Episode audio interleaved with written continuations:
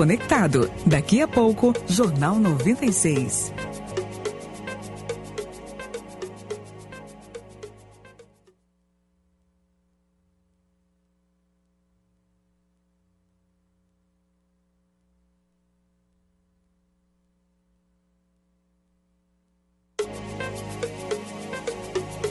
Continue conectado. Daqui a pouco, Jornal 96.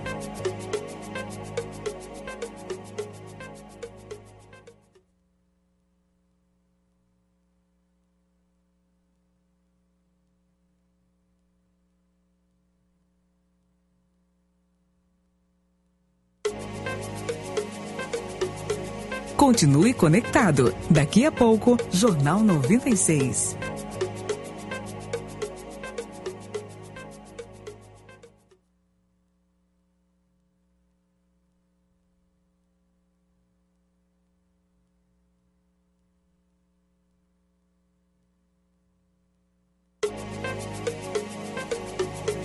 Continue conectado. Daqui a pouco, Jornal 96.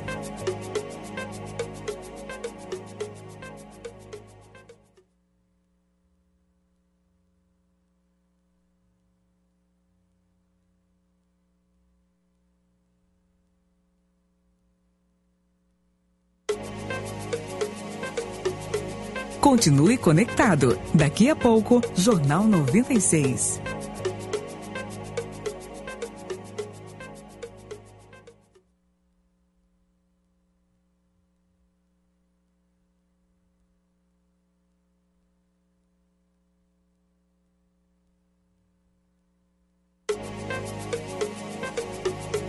Continue conectado. Daqui a pouco, Jornal 96.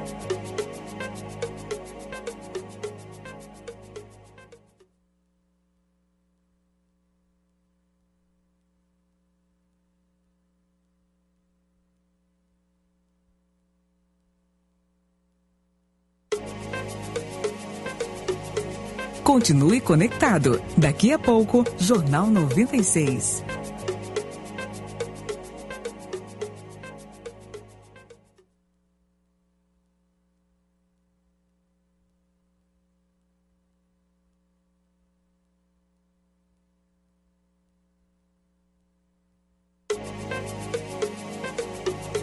Continue conectado. Daqui a pouco, Jornal 96.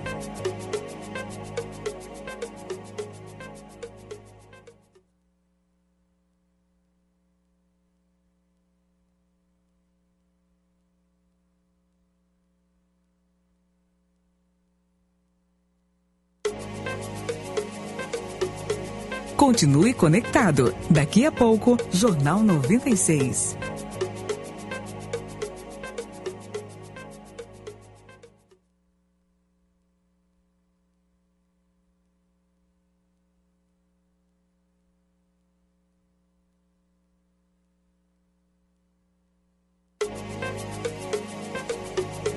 Continue conectado. Daqui a pouco, Jornal 96.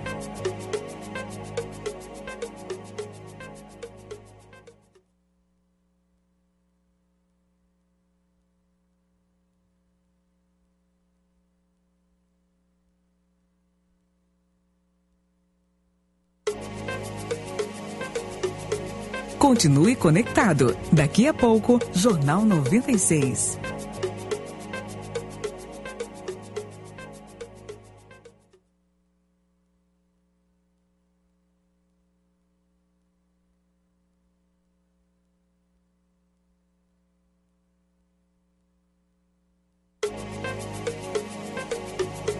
Continue conectado. Daqui a pouco, Jornal 96.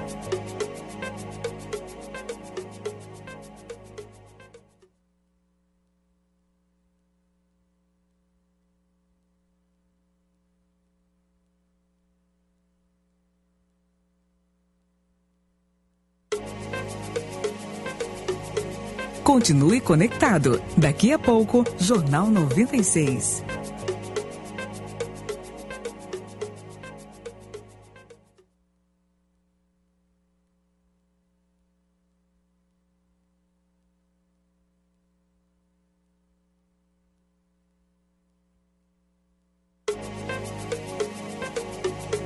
Continue conectado. Daqui a pouco, Jornal 96.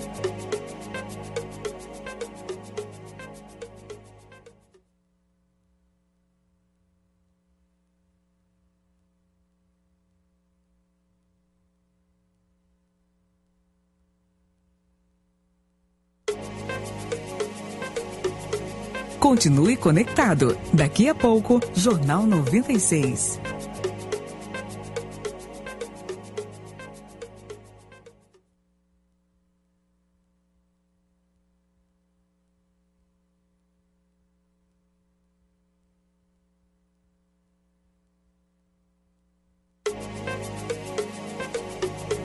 Continue conectado. Daqui a pouco, Jornal 96.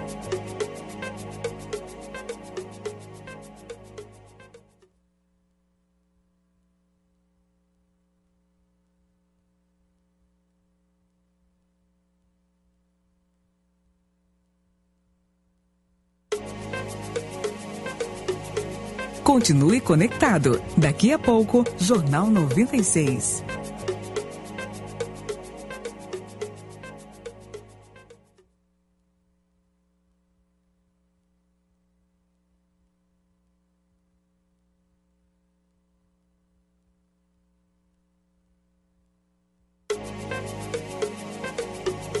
Continue conectado. Daqui a pouco, Jornal 96.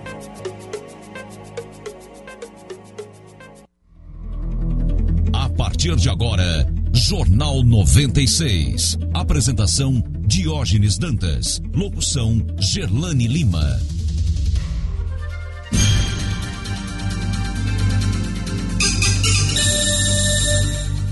Bom dia, Natal. Bom dia, Rio Grande do Norte. Bom dia, Brasil. Sete horas e dois minutos. Jornal 96 está conversando.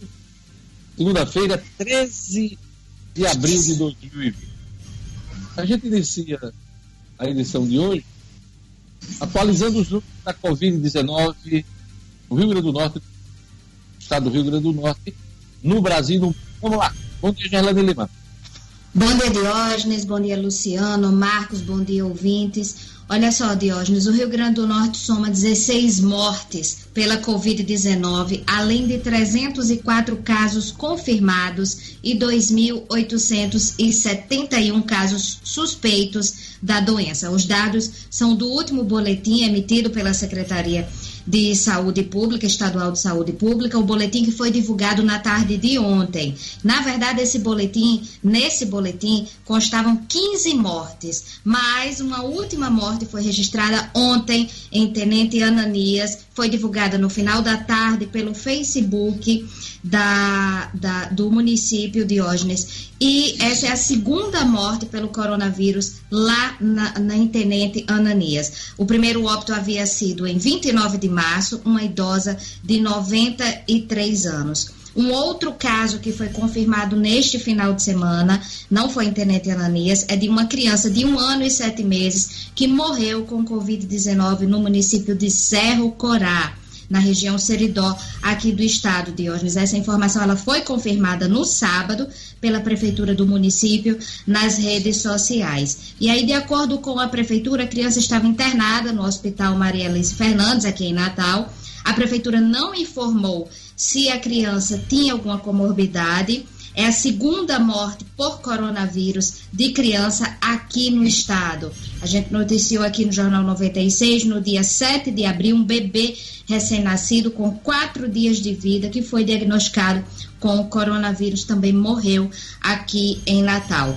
120 municípios do Rio Grande do Norte possuem casos suspeitos do novo coronavírus. E ainda, segundo o boletim da Secretaria Estadual de Saúde, existem 3 mil aliás, 1.314 casos, 1.314 casos descartados da doença, que são casos onde o exame tem resultado negativo para o novo coronavírus ou positivo para outro agente etiológico. Em Natal, são quatro óbitos. Esses são os números aqui no Rio Grande do Norte e aqui em Natal. No Brasil, Diógenes, o Ministério da Saúde divulgou ontem os números atualizados do novo coronavírus e, de acordo com o Ministério, o número de infectados é de 22.169.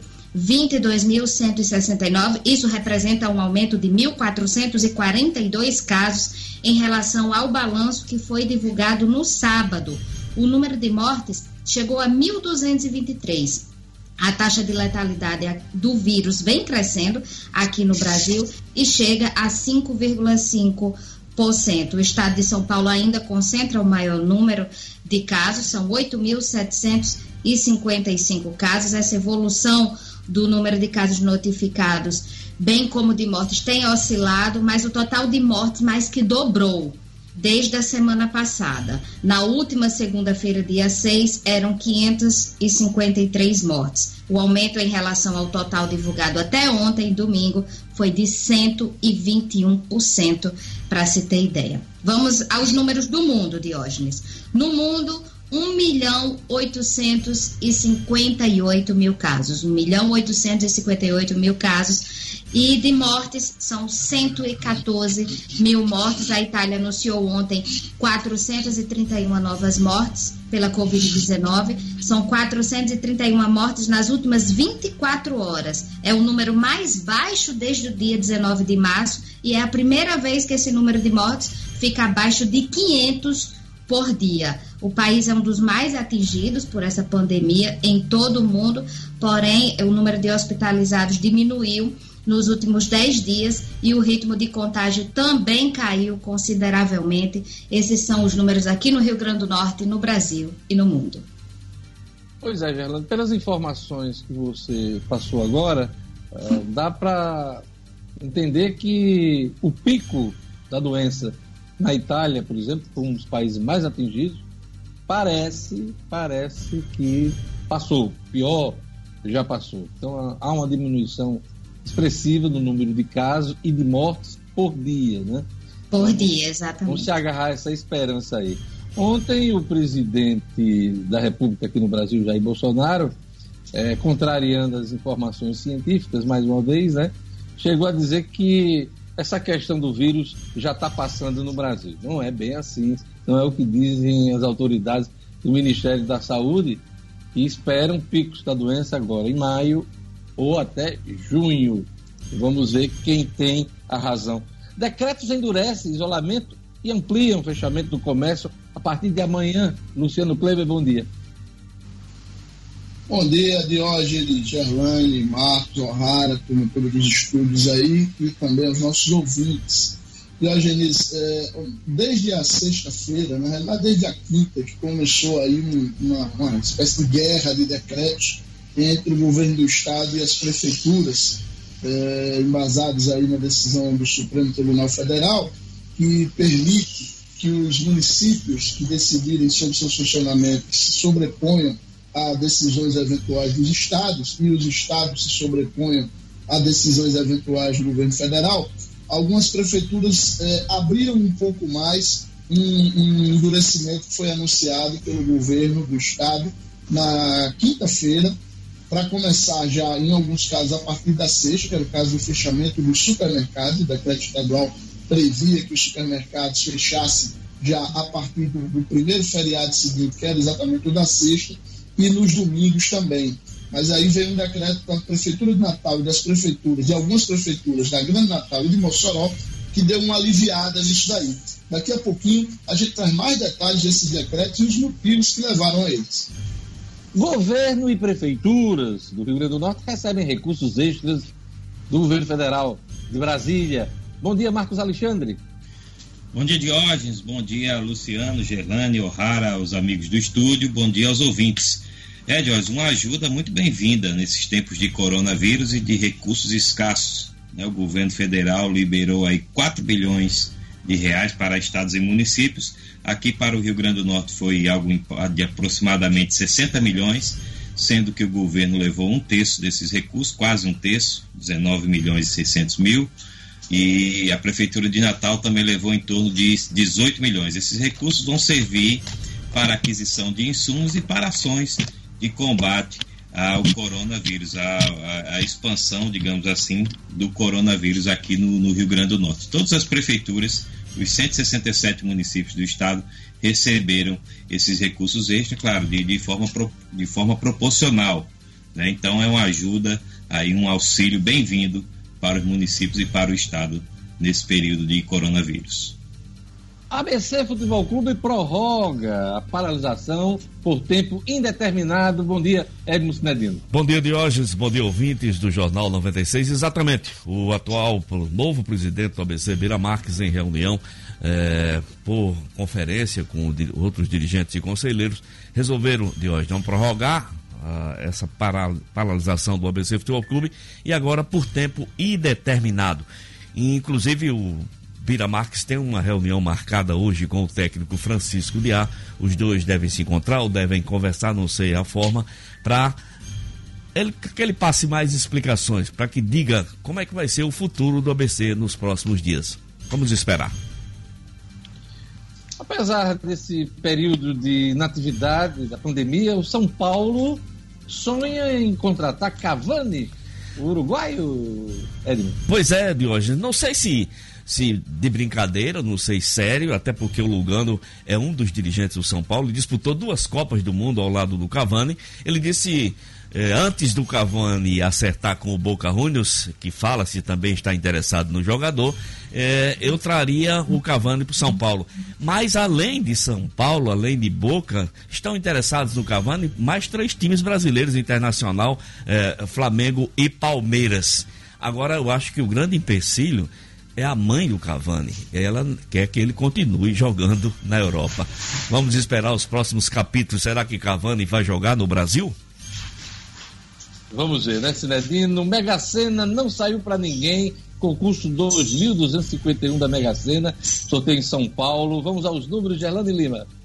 05, 15, 22, 26, 54 e 58. Eu vou repetir, Diógenes, os números sorteados no último sábado: 05, 15, 22, 26, 54 e 58. O prêmio acumulou, tem sorteio na próxima quarta-feira, dia 15, e o prêmio estimado é de 17 milhões de reais. 17 milhões de reais. Nesses tempos de pandemia, não dá para comemorar uma data nesse 13 de abril, sabe qual é? O dia do beijo. Pois é, dia do beijo hoje, mas ninguém pode sair beijando todo mundo por Não. conta da, das recomendações das autoridades de saúde. Então hoje é dia do beijo, dia do hino nacional brasileiro, dia do jovem e dia do office boy. Queria mandar um abraço especial para Canindé Soares, fotógrafo, está fazendo aniversário hoje. Aquele abraço, Canindé. Um abraço para o Gel Aleixo, da Band, que faz aniversário hoje. Um abraço também para o Naldo Dantas, do Pittsburgh, que é fã do Jornal 96. Pois é, vamos a mais destaques da edição de hoje do Jornal 96, na voz suave de Gerlane Lima. Mortes no Brasil mais do que dobrou em uma semana e chega a 1.223 óbitos. Decretos endurecem isolamento e ampliam fechamento do comércio a partir de amanhã. Hospital de campanha começa a funcionar esta semana em Natal. Suspeitos morrem em troca de tiros com a Polícia Militar durante a operação na zona oeste da capital. Polícia Federal faz apreensão recorde de maconha no aeroporto de São Gonçalo. Futebol. São Paulo sonha com a contratação do atacante uruguaio Cavani e a ABC prorroga paralisação por tempo indeterminado. Jornal 96. 7 horas e 14 minutos. Olha, os partidos veem primeiro turno adiado para 15 de novembro. Esse é o primeiro assunto que a gente traz aqui no início do Jornal 96. Parlamentar, parlamentares com trânsito em Brasília, Palácio Planalto, Congresso Nacional e dirigentes de legendas estimam adiar para o dia 15 de novembro, feriado da proclamação da República, a realização do primeiro turno das eleições municipais, caso a pandemia não seja resolvida do ponto de vista da presença das pessoas na rua até junho, quando haveria uma decisão. Pela proposta em debate, o primeiro turno seria adiado em 42 dias, Já o segundo turno vai acontecer em 6 de dezembro, ou no máximo no domingo seguinte, no dia 13. Nesse caso, as convenções partidárias, programadas para julho, vão ocorrer em agosto. Essa ideia de adiamento do calendário eleitoral está sendo discutida pelo MDB, PSDB, Democratas, PSD, Republicanos, PL, PP, Solidariedade e Avante. Então, as conversas para valer em relação às eleições desse ano já começaram. Marcos Alexandre. Já começaram sim, Diógenes. Ah, os políticos e a, e a, própria Justiça Eleitoral vem, já vem debatendo esse assunto nas últimas semanas, desde que eclodiu aí a crise da Covid-19, né? E pelo, pela notícia que você está dando, já há um esboço né, do, do caminho que deve ser traçado. Ah, realmente há expectativa no meio político de que a eleição tenha mudanças do calendário eleitoral, né, nesse sentido aí da, das datas de primeiro turno e segundo turno das eleições municipais deste ano. Até o momento, é, ninguém vem cogitando questão de prorrogação de mandato, né, apesar de ter algumas propostas nesse sentido. Ninguém está cogitando assim a sério. A, aliás, a aliás, há de... muita resistência, Marcos Alexandre, em relação a esse cenário de prorrogação dos mandatos. Isso. O que discute é o adiamento, não a prorrogação. Isso. Agora, Diógenes, é, seria bom também, seria muito saudável para o país que esse assunto fosse colocado em discussão, sim. Não para esse ano, pra, mas para, sei lá, 2024, 2028, enfim, alguma forma de que pudesse realmente unificar as eleições. Né, de, de, para esse ano talvez fosse, fosse realmente uma coisa casuística. Né, há muitos interesses envolvidos, é, inclusive, contrariamente, também o próprio Rodrigo Maia né, que é o presidente da Câmara, não tem interesse aparente em prorrogar mandatos, porque é adversário ferrenho do Marcelo Crivella no Rio de Janeiro. Então, tudo, tudo, tudo isso forma esse caldo político em Brasília. Mas a, a, a, solução que a gente vislumbra, hoje é realmente nesse sentido aí dessa notícia que você deu. Uma prorrogação para que a eleição não aconteça propriamente em outubro, mas aconteça este ano, até dezembro no máximo. Pelo que está posto, por essas lideranças, uh, a decisão só deve sair em junho. Até lá, o calendário eleitoral, que prevê votações, primeiro turno, dia 4 de outubro, e o segundo turno, em 25 de outubro, elas estão mantidas. Mas em junho, a depender do andamento da crise, se teria aí uma decisão. Então vamos aguardar junho. O que é que você acha desse novo calendário Luciano Kleiber, jogando eleição para novembro, 15 de novembro, primeiro turno, e o segundo turno entre os dias 6 de dezembro e 13 de dezembro. O que, é que você acha? Diógenes, eu, eu não acho uma boa, não. Eu acho que precisa se revisar essa eleição, ela não tem condição de acontecer da forma como estava prevista antes, mas eu vou mais além. Eu acho que não há clima mais no Brasil este ano para eleições.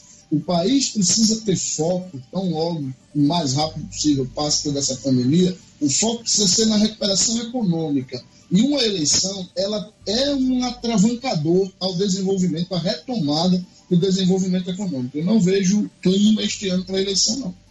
Eu discordo com você com relação que não há clima para a eleição. A gente só vive em campanha. Pô.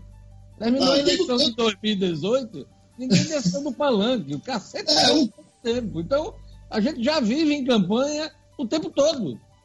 É, o clima que você está se referindo, eu concordo, é entre os políticos. Eu estou falando do ponto de vista da sociedade. Onde é que as pessoas vão encontrar motivação para se engajar numa campanha política se a maior preocupação vai ser a retomada do emprego, a retomada da renda, entendeu? Eu não vejo, não, condição esse ano para a eleição, não. Pois é. Então, vamos aguardar nossos líderes partidários vamos decidir. A proposta inicial é essa aí, de adiamento para novembro e dezembro, primeiro turno, repito, dia 15 de novembro, segundo turno, ou no dia 6, ou no dia 13 de dezembro. Vamos acompanhar essa discussão. Vamos às manchetes dos jornais hoje, Gerlane Lima. Vamos lá? Vamos lá. O que é que diz a Folha de São Paulo na sua manchete principal? Governo paga até o triplo em itens para coronavírus. É a manchete da Folha de São Paulo. O Estado de São Paulo, o que é que destaca? País tem alta de 2 mil mortes por problemas respiratórios. Hum, o Globo. Um quarto dos mortos por Covid-19 já não faz parte dos grupos de risco. E vamos agora aos destaques das revistas semanais do país. Vamos lá, Gerlani. Veja, o vírus da razão. O discurso de ódio das fake news vem cedendo lugar a decisões baseadas no bom senso, no equilíbrio e na ciência. Isto é, os bastidores do dia em que Mandetta venceu. Luiz Henrique Mandetta tornou-se o pivô da maior crise já enfrentada pelo governo Bolsonaro.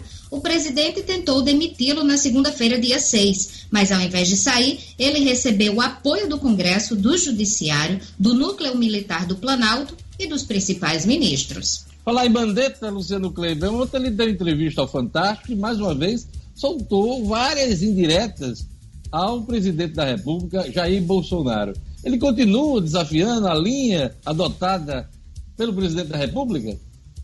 Pois é, Diogenes, eu, eu sou fã, já disse, do Mandetta, todos nós, né? Mas acho que ontem ele errou a mão. Eu não teria dado aquela entrevista ao Fantástico e nem teria dito nem metade daquelas coisas que ele disse. Ele ali, na minha opinião, ele, ele, ele beirou a insubordinação é, na hora que faz críticas muito diretas à, à, postura do presidente. Não é papel dele fazer isso. Ele, a gente não pode esquecer que há uma relação de subordinação, sim, e ele deve sim respeito ao presidente da República. É, na hora que ele coloca que a população, inclusive a Folha fez questão de destacar em manchete, né? A população não sabe se houve o ministro ou se houve o presidente. Ele está se colocando realmente como um antagonista muito declarado ao, ao presidente da República e isso não é nada bom. Marcos Alexandre, até que ponto a junta militar uh, aceita e vai acatar as declarações de Luiz Henrique Mandetta? De uma pergunta difícil essa, viu? Assim, a gente sabe, né, pelas notícias que têm sido dadas, de que a junta militar está tendo uma influência muito grande nesse momento nas decisões tomadas pelo presidente Jair Bolsonaro. Bolsonaro. É, eu concordo, eu concordo com o Luciano. Acho que Mandetta subiu um pouquinho o tom ontem, desnecessariamente. É, esticando um pouquinho mais a corda e, e, assim, dando margem para que os críticos dele dentro do governo né, possam aí voltar a pedir a cabeça dele e de repente haver uma revisão da junta militar, que na semana passada, durante aquela crise toda que a gente comentou aqui, a junta militar foi favorável à permanência dele no governo. Então parece que está havendo assim um, um, um, clima e uma, uma tentativa de me demita Bolsonaro. Tá, só, só tem essa explicação para essa postura do Mandetta ontem na entrevista.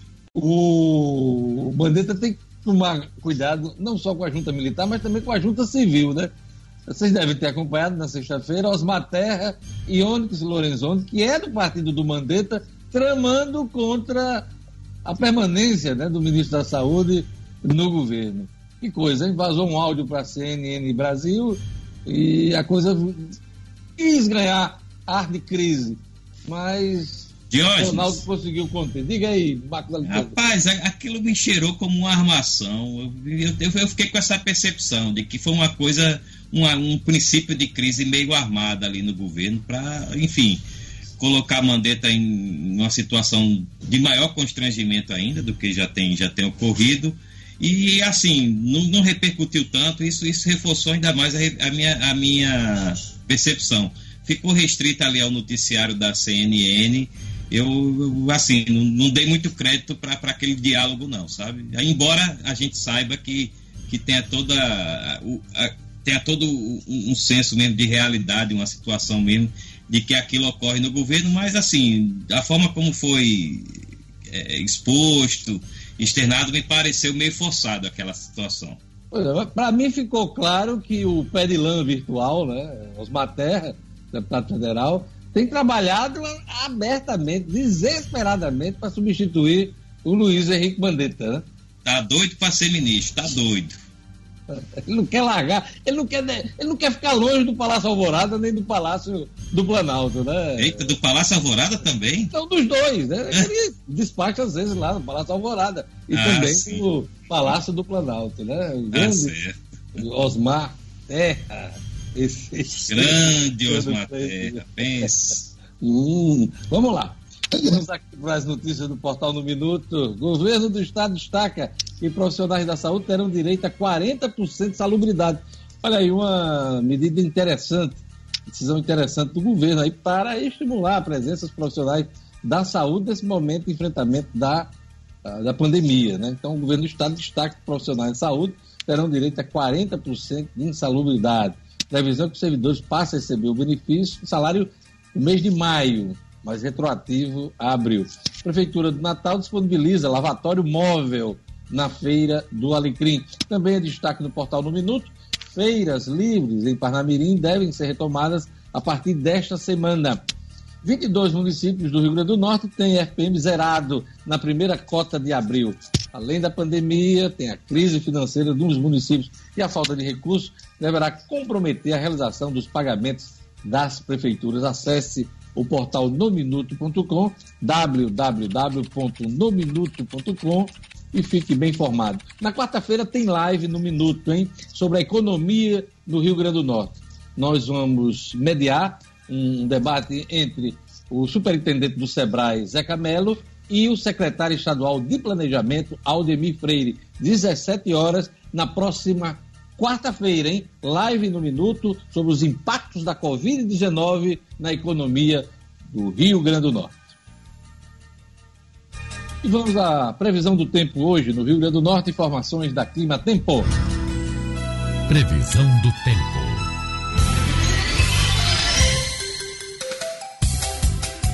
Em Natal, a segunda-feira de sol com aumento de nuvens agora pela manhã e previsão de pancadas de chuva nos períodos da tarde e da noite, mínima de 24 e máxima de 32 graus. Em Mossoró, a segunda-feira também é de sol agora pela manhã, com possibilidade de chuva passageira à tarde e à noite. A mínima fica nos 24 e a máxima pode chegar aos 34 graus. Em Parazinho, a previsão é de céu aberto e tempo abafado com pancadas de chuva à tarde, mínima de 22 e máxima de 33 graus. E em Coronel João Pessoa, a segunda-feira de sol entre nuvens, mas não chove, mínima de 21 e máxima de 32 graus. Jornal 96. 7 horas e 28 minutos. E aquele recado do, eh, Viveiro Marina para você, né? Viveiro Marina, que abriu sua nova loja na esquina da Miguel Castro com a São José. Viveiro Marina que continua com o melhor preço e qualidade de Natal. E nesse período de isolamento social, o Viveiro Marina está atendendo pelo WhatsApp, hein? Eu vou passar os números do Viveiro Marina pelo WhatsApp para você agora. O Júnior do Viveiro Marina, 996049897. Esse é um dos WhatsApp. E também tem o do da Magali. Uh, Magali do Viveiro Marina, 999825546. Vou repetir. Júnior, 996049897. E tem a Magali do Viveiro Marinas, 999825546. Logo que passe o isolamento social, o Viveiro Marina vai inaugurar uma ampla área de vendas e também de atendimento na Zona Norte de Natal. Vai ser o maior atacadão de plantas do Nordeste, 200 mil metros quadrados de plantas variadas com preço nunca antes visto. Aguardem as novidades do Viveiro Marina. Viveiro Marina que é a grife do paisagismo. Olha, eu vou chamar o Luciano agora para a gente é, comentar a redução do PIB este ano, que deverá ser de 5%. Essa estimativa é do Banco Mundial, né, Luciano Gleiber? Pois é, Dias. O Banco Mundial soltou na, no sábado à noite essa, essa estimativa, foi notícia nos jornais de hoje, é, mostrando uma redução para 2020 no PIB brasileiro de algo em torno de 5%. É o maior, é a estimativa mais alta já divulgada, já vi, tem gente falando aí em, em, em estagnação, tem gente falando em redução de 2%, o ministro Paulo Guedes admitia no máximo 1,5%, Mas com essa divulgação aí do Banco Mundial, o próprio governo já começa a refazer suas contas. Só para o ouvinte entender o que isso representa, o PIB brasileiro hoje está na casa dos 10 trilhões, 9,5 trilhões de reais, algo em torno de 1,9 trilhão de dólares. É, com essa queda de 5%, nós teríamos uma perda de recursos de algo em torno de 475 bilhões de reais. Se a gente for olhar para as contas que estão sendo feitas, é mais ou menos o que o governo vai investir, o governo vai gastar efetivamente dinheiro novo para manter a economia funcionando ao longo de todo esse período estimado aí até meados de junho, que é quando se estima que o governo precisará estar injetando recursos na economia. É um mal necessário, Dionísio, é um mal necessário. Será a pior retração da década, né? será a pior retração da década, mas, repito, é um mal do qual a gente não pode fugir. A semana já começa com impasse em projeto de socorro financeiro aos estados e municípios. É o tal Plano Mansueto que mudou de figura, o Marcos Alexandre, e que deveria já ter sido aprovado na semana passada. É, como, como vem ocorrendo aí com outras matérias, essa também está demorando além da conta. Ah, o, o, que aí a queda de braço, Diógenes, é, é de um lado, o governo acha que os gastos previstos nesse projeto estão exagerados. A Câmara acha, o, né, principalmente através do presidente Rodrigo Maia, acha que os gastos são razoáveis. Né? E aí há impasse até na projeção do que se vai gastar exatamente. O governo fala até em 220 bilhões de reais, é uma conta aí que, que até o secretário do Tesouro Nacional, e que dá nome ao projeto, né, o, Mansueto, é, ele projeta isso, ele faz essa, essa, esse cálculo de 220 bilhões, aí incluindo é, renegociação de dívida, é, novos financiamentos que o governo, recomposição de ICMS para os estados, e a Câmara faz uma projeção em torno ali dos 100 bilhões, ou, ou metade do que o governo vem projetando. Então, Diógenes, por conta disso, foi adiado duas vezes na semana passada já a votação dessa matéria na Câmara, na Câmara Federal, na Câmara dos Deputados, e a semana agora inicia com essa perspectiva de que haja um entendimento, entendimento que ainda assim não não não se tem notícia. O, pre, o ministro Paulo Guedes ontem, inclusive, estava soltando vídeo com mensagem subliminar para, para a Câmara. Ele, ele fez críticas também numa, numa videoconferência de que participou. O clima não, não, não está bom para aprovação dessa, dessa matéria, dessa matéria dos estados. Estados e municípios estão esperando aí alguma solução. Pois é, o que eu não entendo nesse Brasil é exatamente essa guerra política em tudo, né? O Paulo Guedes, ministro da Economia, em vários pronunciamentos já durante essa crise, disse que o Brasil ia liberar mais de 800 bilhões de reais de orçamento para o enfrentamento da crise.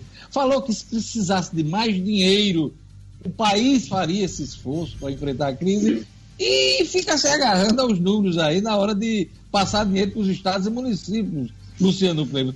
Você entende essa guerra dos números? O grande problema, Diógenes, é que, é como você disse, o brasileiro está criando. Já existe um, inimigo comum, que é do mundo inteiro, que é o vírus. Mas no Brasil, a gente está criando um outro inimigo, que é exatamente essa guerra política. E aí, quando você luta contra dois inimigos, tudo fica mais difícil.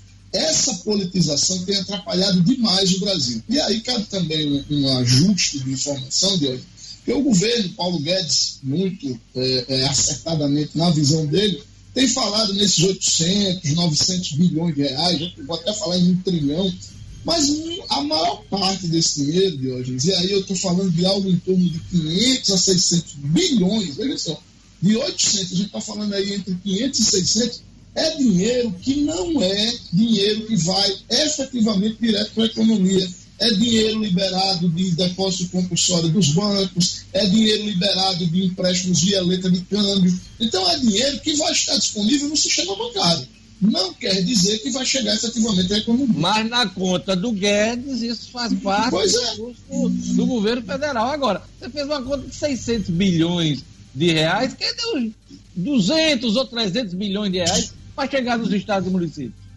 É exatamente aí onde está a guerra política. O governo tem se agarrado, por exemplo, Na hora que o governo tem que soltar recursos para os estados, ele teria que soltar, por exemplo, para São Paulo, que é o estado onde tem o maior, onde está hoje a situação mais delicada do ponto de vista do coronavírus. E São Paulo, para Jair Bolsonaro e sua, e sua trupe, é persona não grata por causa de, do Dória. Então, quer dizer, a gente cria uma situação muito complicada. É isso aí.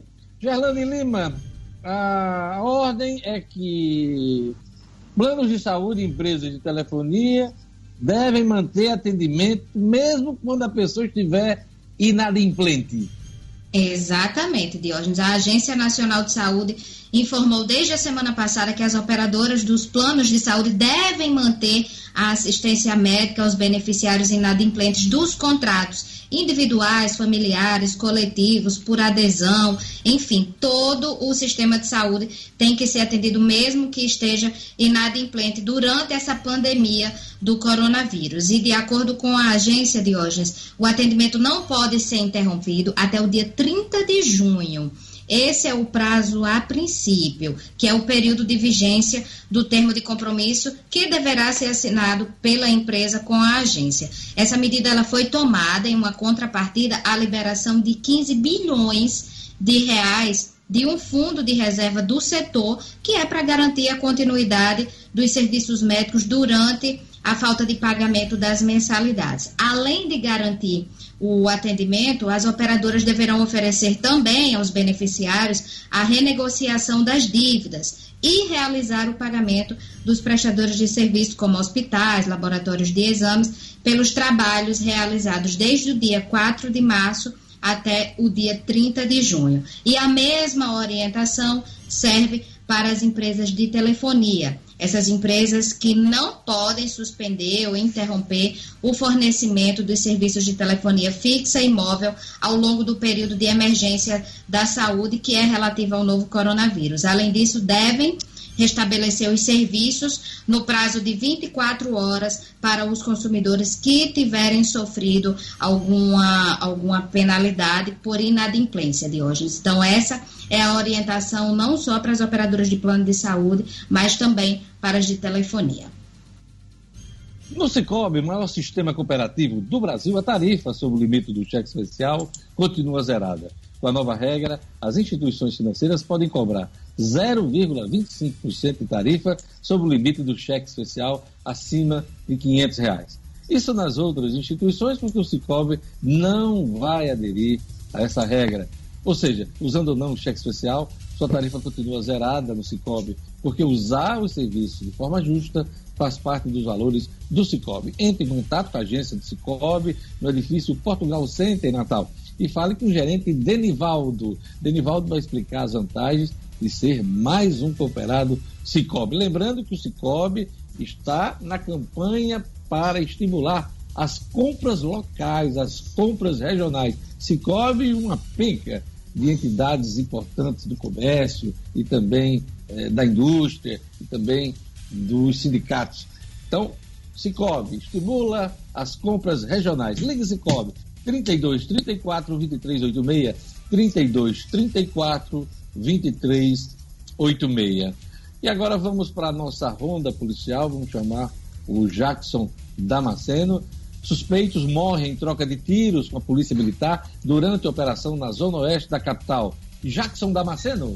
Polícia com Jackson Damasceno. O da massa. Oferecimento: Clínica Odontológica Oral Essence. Profissionais capacitados e qualidade extrema. Conheça o Odonto Home Care, o dentista na sua casa. Para pessoas com dificuldade de locomoção, crianças especiais, pacientes acamados ou para você sem tempo de ir ao consultório. Nós acreditamos sim que você merece o melhor. Oral Essence. Telefone WhatsApp 999294699.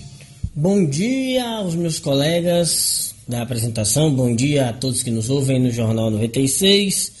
Esse confronto aconteceu no início da noite de ontem na comunidade Novo Horizonte, também conhecido como Favela do Japão. Na verdade, o trabalho da Polícia Militar vinha desde a tarde. Incursões na comunidade à procura de suspeitos de tráfico de drogas. Num dado momento, alguns homens atiraram contra os policiais militares os PMs revidaram com tiros também e na troca de tiros os suspeitos levaram a pior. Dois deles foram alvejados, conhecidos como Gabriel e Sorriso. Foram levados para o pronto-socorro Clóvis Sarinho, mas acabaram morrendo. Na operação, a polícia apreendeu um revólver 38, uma espingarda calibre 12 e drogas. Todo o material foi levado para a delegacia de plantão da Zona Sul, na cidade da Esperança. Polícia Federal faz a apreensão recorde de maconha no aeroporto de São Gonçalo do Amarante. A avaliação é da própria Polícia Federal. Teria sido a maior apreensão de maconha, de drogas, no aeroporto, numa operação aeroportuária aqui no Rio Grande do Norte. Aconteceu numa inspeção de rotina no feriado da sexta-feira, quando uma jovem de 18 anos, sul-mato-grossense, é, estava no aeroporto, desembarcava de Campo Grande e depois passou por uma escala em Guarulhos até chegar a Natal. E aí os policiais desconfiaram dela e começaram a fazer uma entrevista. Ela se mostrou bastante nervosa, disse que além da mochila que trazia, também tinha uma mala, mas ela não sabia o que havia na mala. Ao fazer a revista na frente de testemunhas, os policiais federais encontraram 14,6 quilos de maconha. A moça confessou o crime e disse que receberia 3 mil reais para que a droga fosse encontrada entregue no Rio Grande do Norte. Mas não delatou ninguém, disse que não conhecia as pessoas. Foi levada para a Superintendência da Polícia Federal, onde foi indiciada por tráfico de drogas. Então, essas são as notícias de polícia de hoje. A gente volta amanhã, se Deus quiser. A todos uma ótima semana. Jornal 96. 7 horas e 42 minutos. A gente vai para um rápido intervalo. Daqui a pouquinho a gente volta com o Jornal 96, com mais notícias da política, da economia, do cotidiano, os números da Covid-19. Vamos ter o estúdio cidadão Monrara Oliveira e o esporte com Edmo Cinedino. Tudo isso junto e misturado aqui no Jornal 96.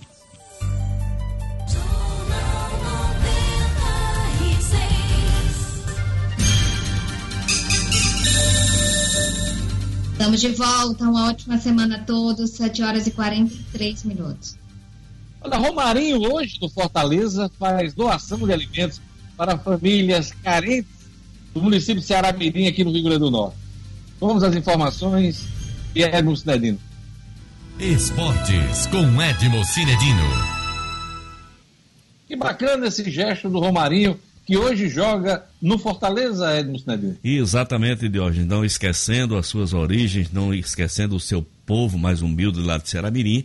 O Romarinho hoje, um dos jogadores respeitados do futebol alencarino, um dos jogadores muito mais muito bem aproveitado pelo técnico Rogério Senna, desde que o Rogério Senna assumiu Fortaleza, que o Romarinho é titular da equipe, jogando inclusive fazendo outras funções, fez esse gesto bonito nesse final de semana de hoje, doando centenas e centenas é, de, de, de, de, cestas básicas para as famílias mais carentes de Ceará Mirim. Esse gesto do Romarinho realmente é, chama atenção, é um jogador que está, vamos dizer assim, não pode ser considerado, ser colocado eh, entre os jogadores ricos do futebol do Brasil, que tem uma condição financeira bem melhor do que a maioria, mas realmente um gesto muito bacana e a gente parabeniza o Romarinho que é nascido, que nasceu na cidade de Seramirim, Romarinho, que jogou no ABC, Romarinho que jogou no América, jogou no Globo, esteve no Fluminense do Rio de Janeiro, voltou do Fluminense, foi aproveitado pelo Fortaleza e hoje é uma das, como eu já falei, um dos jogadores de referência do time de Rogério Ceni Diógenes. São Paulo sonha com a contratação do atacante uruguaio Cavani. É isso aí, Diógenes. O Cavani tem contrato com o Paris Saint-Germain até o dia 30 de junho. E os clubes da Europa e do Brasil, e da América do Sul e do Brasil, começam a se movimentar. Aqui nada menos quatro, além do São Paulo, de Lugano, né, que foi companheiro do Cavani em duas Copas do Mundo e também é conterrâneo, é uruguaio. É, Palmeiras, São, é, Palmeiras Internacional e Flamengo parecem interessados no jogador. No jogador que é um dos mais importantes centroavantes da história do futebol do mundo nesse momento. As pessoas duvidam, acham difícil que o Cavani possa vir a jogar no Brasil, mas o São Paulo já trouxe Daniel Alves, o São Paulo já trouxe João Fran, o São Paulo tem hoje um elenco milionário, o São Paulo tem uma equipe que quer ganhar muito mais nesse ano de 2020, se é que nós ainda vamos ter futebol nesse ano de 2020. Então, vamos ficar no aguardo, quem sabe. A presença de Lugano como dirigente do São Paulo, né, pode sim ser uma influência muito positiva para que o Cavani possa vir jogar no Brasil, Diógenes. Pois é, o Cavani que já jogou aqui em Natal, no Rio Grande do Norte. Isso, é. na Copa do Mundo 2014, naquele fatídico jogo da dentada do Soares. Pois é. Uruguai e Itália. 1 a 1 né? Aquela partida, né? O companheiro, o companheiro Soares marcou aquela partida para sempre aqui em Natal, né, de hoje, por conta da mordida que ele deu no jogador italiano. o placar foi 1 a 1 né? Acho que sim, de hoje eu não tenho lembrança. Abs... Foi não, foi não, foi não. Não tenho lembrança. 1 a 0 para o Uruguai. 1 a 0 para o Uruguai. 1 a 0 para o Uruguai. É. Godinho. Então Soares. Deu, deu certa dentada. Além da então foi 2 a 0 1 a 0 gol do Godinho e, uma, e a dentada do Soares foi 2 a 0 é, Eu estava achando que tinha sido 1 a 1 uma partida que contou com a participação também de Pirro, né? É, pela seleção italiana. Exato, grande Aliás, foi, um grande, foi um grande momento aqui da Copa em Natal, né? Eu acho que um dos melhores jogos do, que a gente acompanhou naquela Copa de 2014. É, no ABC prorroga paralisação por tempo indeterminado, né? Exato, Diógenes. O procedimento foi adotado seguindo a diretoria do ABC fala recomendações do governo do estado anteriormente marcado para uma apresentação do dia 19 de março. Esse prazo agora de hoje foi prorrogado. Essa paralisação vai continuar por tempo indeterminado. Como eu falei no começo da minha, na minha primeira participação, o técnico Francisco A ainda não teve contato com o novo presidente, Vira Marques. O que deve acontecer hoje não sei as diretrizes que serão tomadas, o que é que o presidente vai passar para o técnico Francisco Diá. Quem sabe a gente tra traça, traga mais informações do ABC no Jornal 96 de amanhã, Diógenes.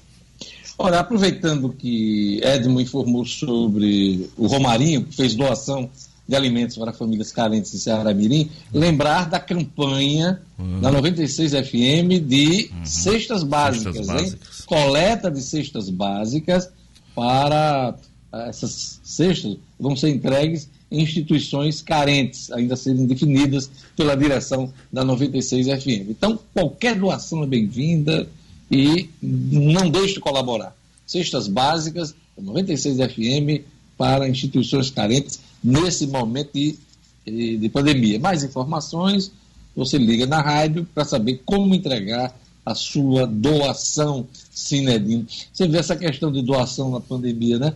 Eu estou lendo aqui na Folha de São Paulo que o Itaú fará doação de um bilhão de reais para conter o coronavírus. Esse dinheiro é vivo é só questão contábil, Luciano Kleber? Inclusive para bater no imposto de renda. Como é que é isso, Luciano Kleber? Explica para a gente. Você que lida com grandes números, inclusive faz muitas doações nesse momento.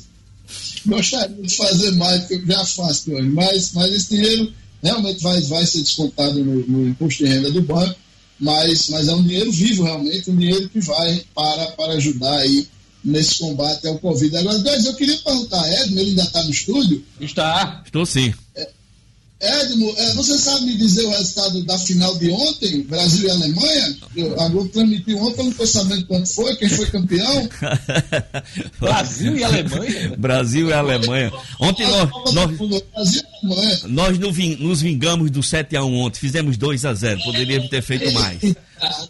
Olha, tá vendo? Não foi esse, não, explica pra tô voando. É, não, hoje foi um jogo. A Globo passou ontem, rapaz, como se fosse ao vivo, a transmissão completa. É. Aí depois começou a dizer, pô, tô com medo de ter carreata pra comemorar o título.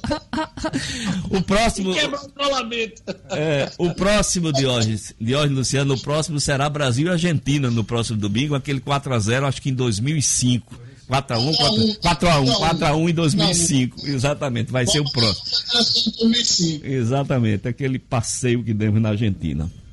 É isso Para aí. encerrar, Edmo Cinedino, reprise do Penta, É. toma conta, é isso aí, né? Foi isso aí É, que nós do- acabamos de comentar. Domingo de Páscoa, né? Exatamente, Jorge. Tomou conta do domingo de Páscoa, né? Muita gente acompanhando, muita gente fazendo graça. Inclusive entraram na- nas redes sociais do, do goleirão Oliver Kahn para fazer gracejos. Esses brasileiros tiram onda Ah, de mas tudo. essa reprise aconteceu como? Explique pra mim que eu fiquei por fora. Ontem. Não, foi a partir das 15h30 de hoje, a Globo começou todo um, todo um aparato, como se tivesse a transmissão do jogo ao vivo. É. Ah, então, com entrevistas. E aí transmitiu todo o jogo, toda a final, Brasil 2 a 0 Alemanha, toda a festa do pentacampeonato. E, logicamente, no- na sequência, ainda os torcedores entraram na onda. E por é, que, é que não mostraram 7x1?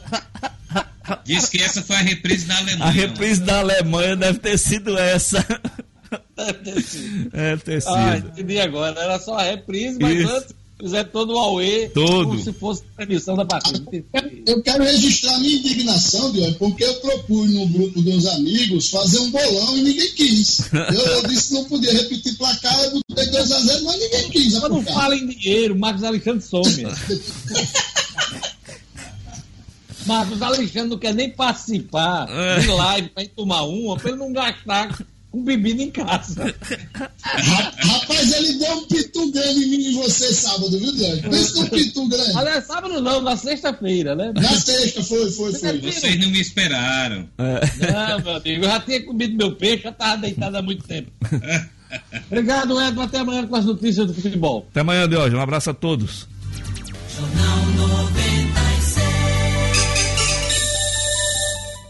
Sete horas e 52 minutos. Olha, tem uma informação importante aqui. É que a regularização do CPF pode ser feita pelo site da Receita Federal. Gerlane Lima. É, Diógenes, a regularização da Receita Federal pode ser feita pela Receita. A Receita que informou que essa regularização, para ter acesso ao programa de auxílio emergencial, é importante, tem que ser feita no site da Receita a qualquer hora do dia. Esse esclarecimento ele foi feito depois que os cidadãos relataram dificuldade para inserir o número do CPF no aplicativo da Caixa auxílio emergencial que vai permitir o cadastramento para receber aqueles 600 reais para compensar a perda de renda decorrente da pandemia. E segundo a Receita, o aplicativo tem recebido um grande número de acessos, o que pode estar dificultando o cadastro dos beneficiários. Então, a Receita Federal tem orientado que as pessoas continuem tentando realizar o cadastro ao longo do dia, caso não seja possível realizar, realizá-lo na primeira tentativa. E caso o problema persista, deve-se verificar no site da Receita Federal se o CPF está em situação irregular. Caso seja encontrada alguma pendência, o problema pode ser resolvido por meio da página de serviço da Receita Federal, preenchendo o formulário eletrônico através da alteração de dados cadastrais no CPF. Se essa pendência continuar, aí sim deve-se procurar o atendimento presencial em uma agência da Receita Federal. E aí tem que ver como é que está o funcionamento da agência em cada região, Diógenes. Ainda tem outro alerta da Receita Federal, que é se é, o CPF estiver em uma situação regular, mas o usuário não conseguir realizar esse cadastro no aplicativo, o problema não está relacionado ao órgão, não está relacionado à Receita Federal. Só para ter ideia, mais de 32 milhões de brasileiros já se inscreveram para solicitar o programa de auxílio emergencial desses 600 reais. E segundo a Caixa, até o sábado, até meio-dia do sábado, Diógenes, 32,2 milhões de pessoas já tinham concluído esse cadastro no aplicativo. Então, ficar de olho na regularização do CPF, entra no site da Receita, se não der certo de jeito nenhum, é porque o problema não tem a ver com a Receita Federal. É isso aí. Meu amigo, minha amiga, a pandemia, coronavírus está mexendo com a vida de todo mundo. Quarentena, isolamento, escolas, lojas, shoppings fechados. Não está fácil para ninguém. Em horas difíceis, assim, é sempre bom contar com a ajuda e a confiança de profissionais experientes e capacitados que se importam com a gente. Lembre-se, continue seguindo as recomendações dos órgãos de saúde contra o coronavírus. Fique em casa, evite aglomerações, lave bem as mãos com água e sabão, use álcool em gel, proteja os idosos. Essa pandemia vai passar, acredite. A Uniodonto segue firme e quer que você siga junto. Acesse hoje mesmo uniodontorn.com.br uniodontorn.com.br e escolha o melhor plano odontológico para você e sua família. Uniodonto, a maior rede e o melhor plano odontológico do Brasil. Luciano Kleiber, é, os decretos que reforçam o isolamento, alguns deles, inclusive, ampliam as medidas de restrições. Eu queria que você voltasse a esse assunto e se explicasse para a gente o que é está prevalecendo. O que manda o Estado, o que manda o município. Vamos lá. Está prevalecendo hoje é o que vale, o que manda o município, Diógenes. A grosso modo, o que é que vai acontecer em relação à situação que a gente tinha na semana passada? A gente sempre disse aqui que eh, o que existia até a semana passada é que não havia uma proibição de abertura do comércio, de nenhum tipo de comércio. Apenas se dizia que não poderiam funcionar aqueles que não tinham como trabalhar com ventilação é, artificial, sem ventilação artificial, apenas com ventilação é, natural. E aí, nesse caso, estavam inclusos os shoppings, é, restaurantes e tal. O que, que acontece? O, o, governo determinou o seguinte: a partir do dia 14, no caso amanhã, terça-feira 14, todo um, um, comércio vai ser fechado e só vão funcionar aqueles essenciais. Aí tem uma lista lá grande de setores essenciais, supermercado, posto de gasolina, farmácias, é, lojas, oficinas, lojas de peças, enfim, algumas coisas que são realmente necessárias para que o dia a dia das pessoas se mantenha funcionando.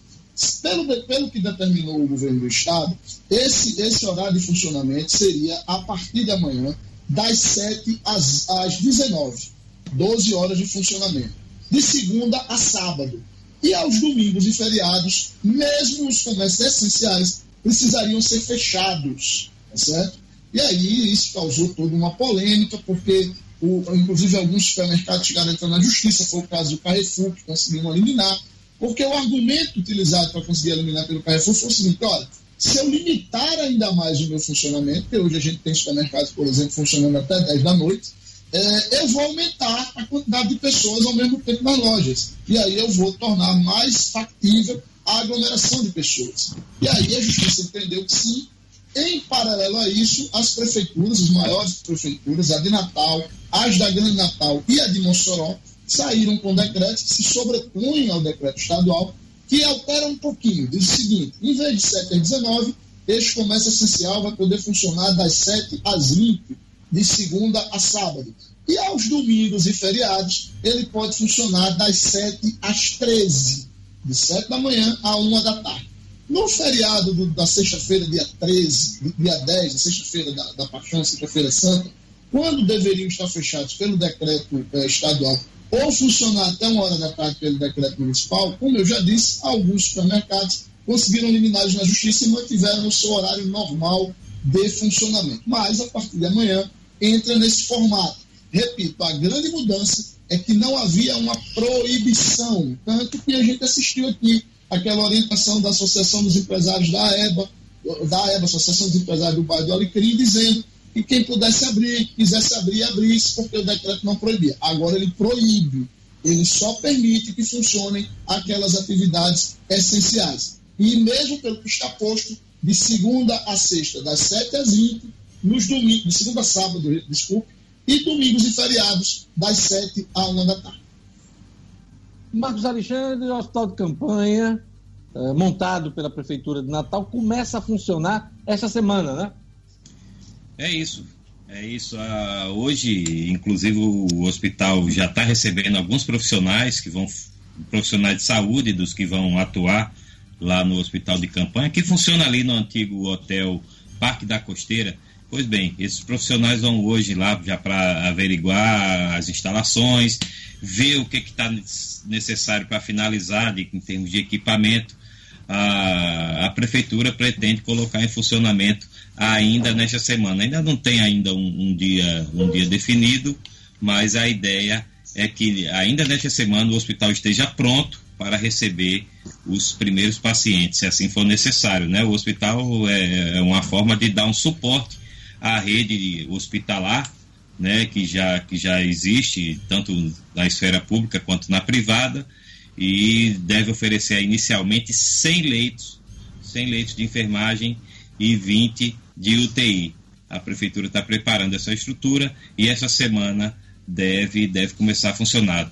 Pelo lado do Estado, Diógenes, tá, há notícia de que na, o processo de chamamento público que o governo promoveu e foi encerrado na sexta-feira atraiu sete empresas desta vez. Houve algumas modificações em comum acordo aí com o Ministério Público e sete empresas se habilitaram a participar desse processo. O governo está analisando essas propostas e, assim, possivelmente, ainda hoje, pode emitir um posicionamento sobre o hospital de campanha do governo que está para funcionar ali na Arena das Dunas. E aí um modelo que o governo pode implantar é de escolher mais de uma empresa. Uma empresa pode, por exemplo, fornecer o equipamento e outra fornecer o pessoal ou a parte de gerenciamento. Isso pode acontecer nesse modelo atual do governo. Isso é, inclusive, um, um dos motivos alegados para que ainda não tenha sido apresentado o resultado da empresa ou das empresas ou organizações que vão gerenciar o hospital de campanha a ser montado lá na Arena das Dunas.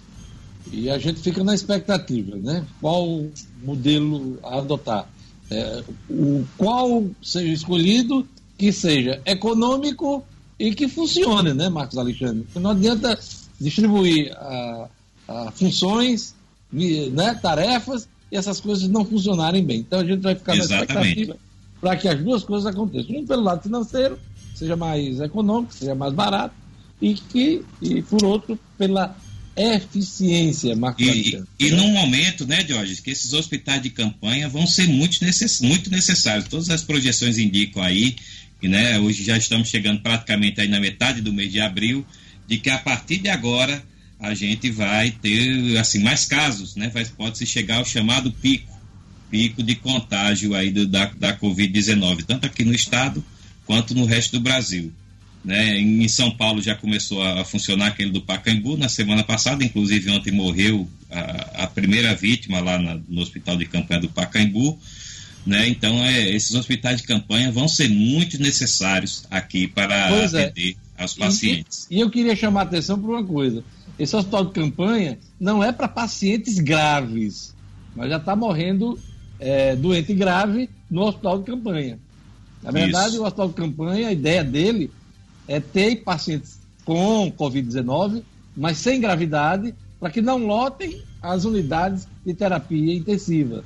Essa é a ideia inicial. Mas como você bem registrou hoje, na nossa edição, já morreu paciente no hospital de campanha em São Paulo.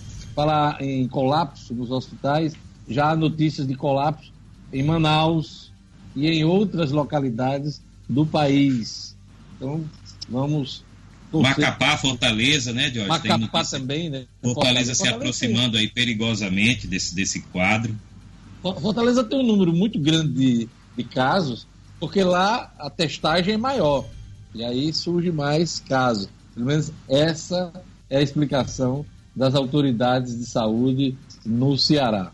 Mas lá também há também muito descumprimento da ordem para isolamento social. Vamos ver se a, se a coisa não se agrava aqui do Rio Grande do Norte.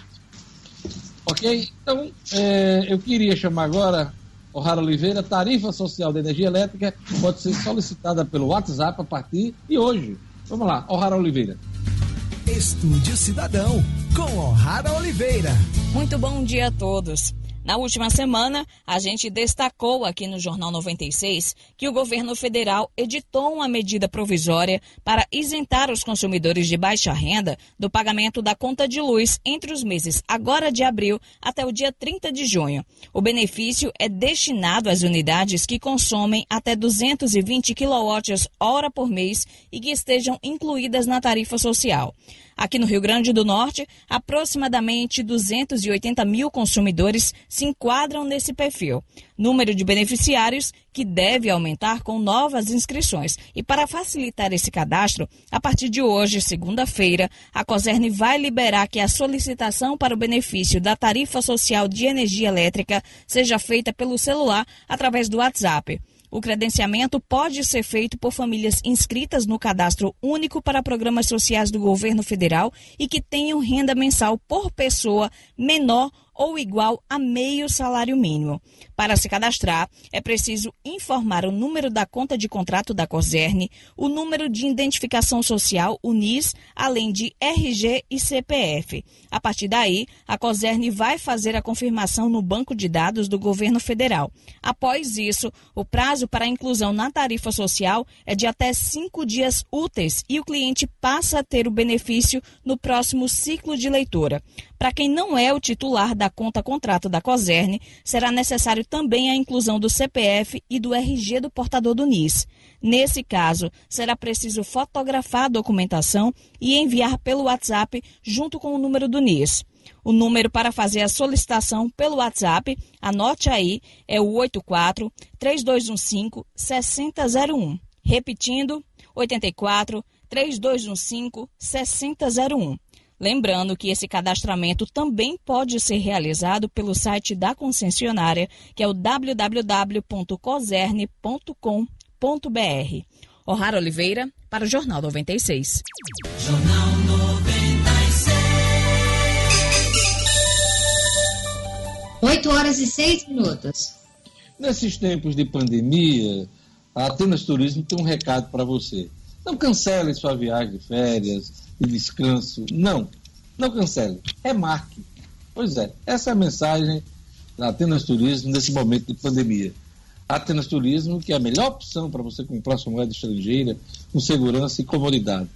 Dólar americano, dólar canadense, euro, peso chileno, peso uruguaio ou libra esterlina. Liga para o Robério da Atenas Turismo que ele te dá a cotação do dia, hein? Na Atenas Turismo, você conta com serviço de pagamento e remessa de dinheiro ao exterior. Então, não cancele sua viagem nesse momento de isolamento social. Remarque para o segundo semestre. É, a Atenas Turismo se juntando à ABAVE, Associação Brasileira dos Agentes de Viagem, nesse momento tão difícil que o país passa. Então ligue Atenas Turismo, 3221 2626. 3221 2626. Marcos Alexandre, você tem informações sobre o orçamento de guerra.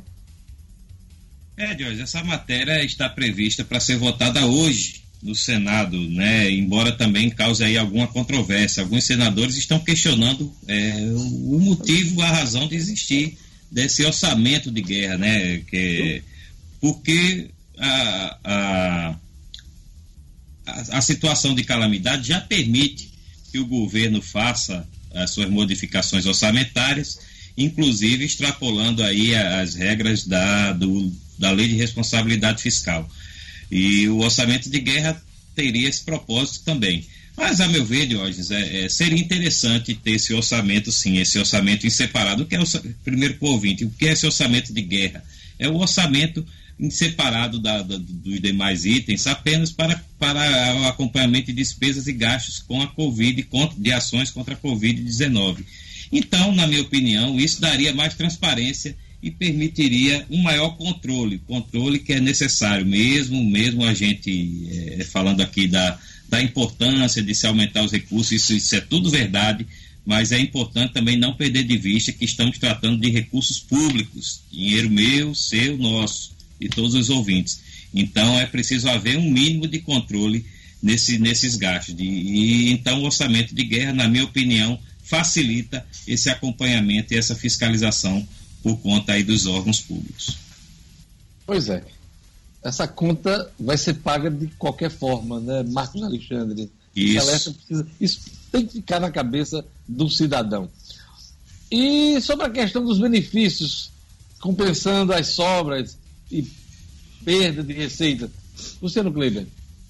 Pois é, Diogenes, isso aí foi um, um estudo divulgado hoje, está no jornal Valor Econômico, pela Fundação, prestigiada Fundação Getúlio Vargas. É, esse estudo é bem interessante, porque ele ratifica aquela percepção que você colocou aqui, que o momento é para que o governo federal supra a sociedade do que ela não pode produzir, do que ela não pode gerar de renda em virtude do isolamento social, que é fundamental. Pelo estudo da FGV, a projeção para este primeiro trimestre de 2020 era de uma redução de 4,9% na renda do brasileiro. Aí estão considerados aqueles empregados, trabalhadores por conta própria e empregadores. estas pessoas teriam uma queda de 4,9% eh, na sua renda neste primeiro trimestre, na comparação com o primeiro trimestre do ano passado.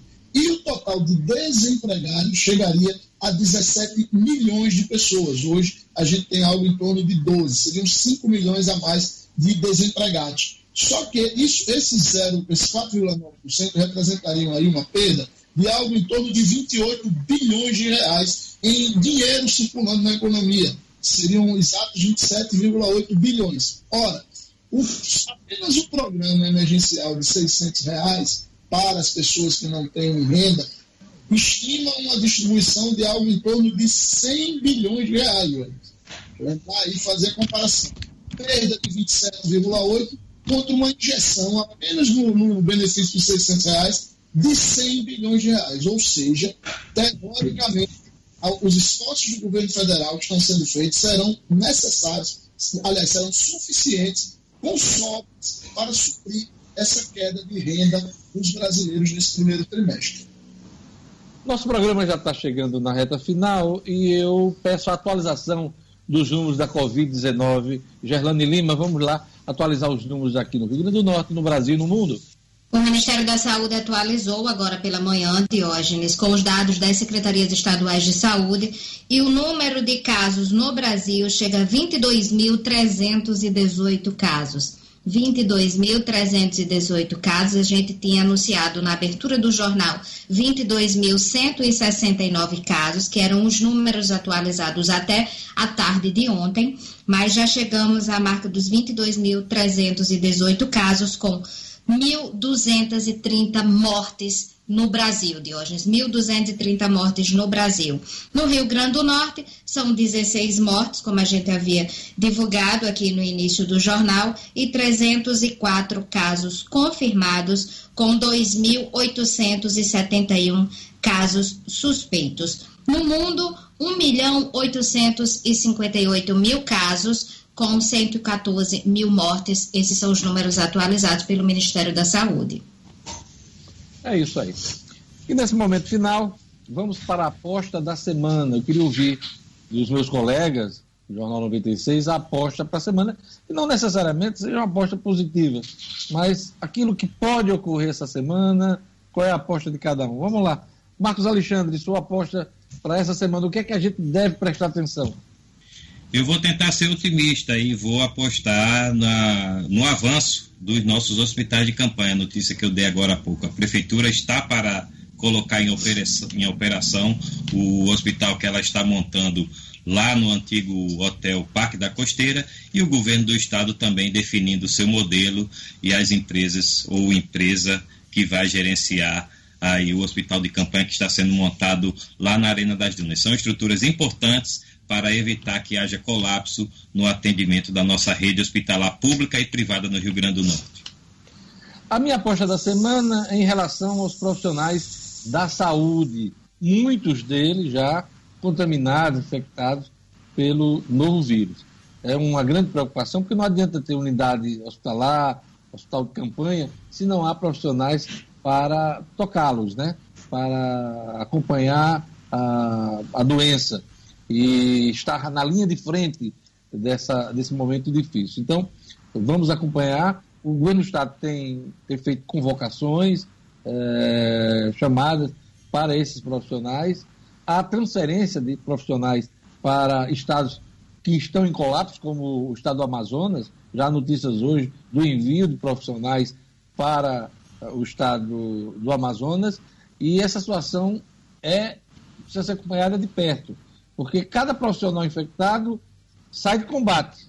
E é preciso que tenhamos aí novos profissionais, não só médicos, mas enfermeiros, todos que trabalham na linha de frente desse problema. Algumas universidades estão, inclusive, antecipando a, a formatura de, de novos médicos e novos enfermeiros para reforçar essa rede de atendimento em todo o Brasil. Então é preciso acompanhar de perto esse assunto. Eu acho que ele vai ganhar muita força essa semana. E é preciso que a gente ganhe essa guerra também. Gerlane Lima, sua aposta para essa semana.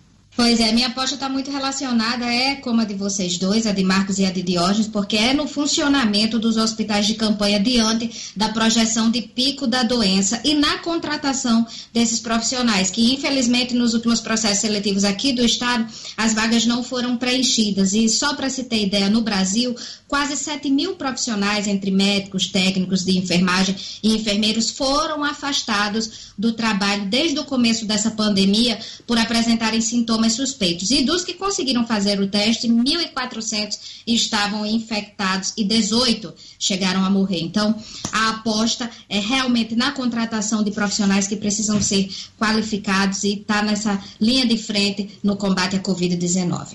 Luciano Kleber, sua aposta para essa semana que só está começando. Minha aposta para essa semana, Diógenes, é que finalmente o, o dinheiro que o governo federal está injetando na economia efetivamente começa a chegar na mão de quem precisa. Os 600 reais, a linha de crédito para pagamento de folha, as decisões e, e o complemento que o governo promete para aquelas empresas que fizerem redução de jornada ou suspensão de contrato de trabalho, enfim, que essas decisões lá de Brasília comecem esta semana efetivamente a chegar na ponta para que a pressão compreensível, mas a meu ver, burra, para que a economia seja suplantada a decisão por poupar vidas possa diminuir e a gente consiga atravessar o mês de abril bem, para no início de maio a gente começar a fazer projeções otimistas, reais, com base em números concretos. E essa vai para quem tem pet em casa, né? para quem tem cachorro, para quem tem gato. Né? A rotina de isolamento e casa cheia podem deixar os cães ansiosos, os animais ansiosos. É uma matéria que está no G1, achei muito interessante aqui, porque a atenção o tempo inteiro pode ser problema quando a restrição acabar. Você está sentindo sua cadelinha ansiosa, Gelane Lima? Você que tem pet em casa? Demais, viu, Diógenes? Muda totalmente a rotina dela. Eu até digo, ela não aguenta mais a gente em casa, porque muda, fica ansiosa, fica tensa, fica em alerta, né? O tempo todo. A bichinha não aguenta mais. Ela quer que a gente saia mesmo, viu? Pois é. Você vê, né? Nesse momento, até os cães, os animais estão sofrendo aí. Pois é, com esse isolamento deles também. social. E essa é a grande, a grande pergunta que se dá. Quando é que isso vai acabar, né? É, ninguém tem essa resposta. Vale um milhão de vacinas, viu, Luciano Kleber? Ninguém tem essa resposta agora, né? Infelizmente, ainda não é a resposta que todos nós queremos. Você arrisca alguma data, o Marcos Alexandre? Estou muito esperançoso para meados de junho. Meados de junho. É, eu acho que em maio, finalzinho de maio, segunda quinzena, a gente vai ter um quadro mais claro dessa sua. Agora também isso é um chute, né? Porque ninguém é um chute, realmente totalmente. tem essa, essa resposta. Eu queria agradecer a participação de Gerlane Lima, de Marcos Alexandre, de Luciano Kleiber.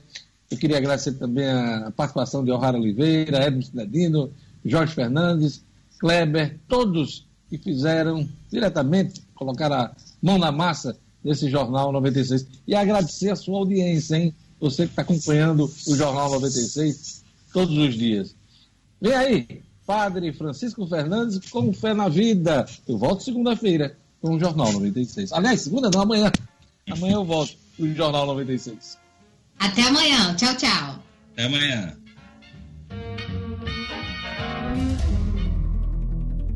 Acabamos de apresentar Jornal 96.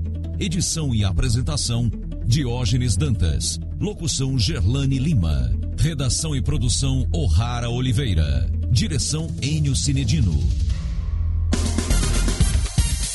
Você está na ZYD 500.